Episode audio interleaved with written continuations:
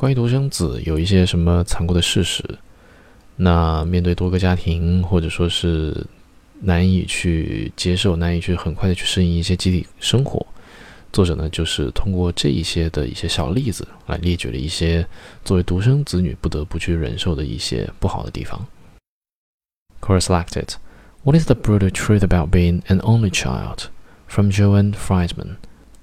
As mother to an only by choice and also by fortune, I've heard her complaints.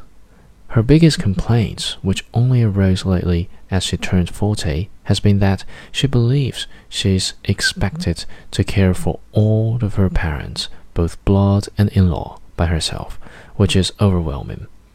No matter how often we assure her that none of us expects her to spend her adult life as our caretaker and that we've all made significant other plans for our care, she feels that weight. Only time will remove it.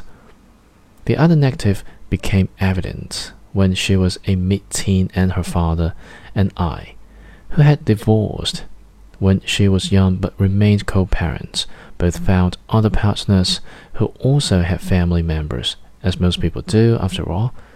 I can, well, recall her having a flat out hissy fit one holiday when I invited her to join me and my parents' family for an event. It wasn't about not liking my partner or her stepmother or the event in question. It was about feeling overwhelmed. She yelled, I have too much family already. There's you and your family, and dad and his whole family.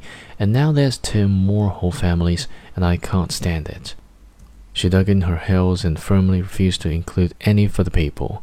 Period, hard stop. Until then, she'd been able to choose her family from the cadre of friends with whom she surrounded herself.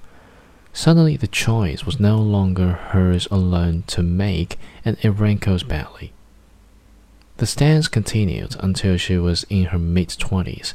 Having grown up as an only, she did not relish trying to accommodate so many other people in her life, but life has a way of ignoring our desires.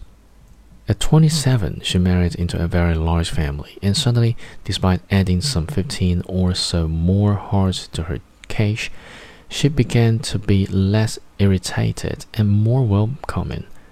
Now her home constantly vibrates with the sound of visiting family members, and she loves it as much as she thought she hated the very idea.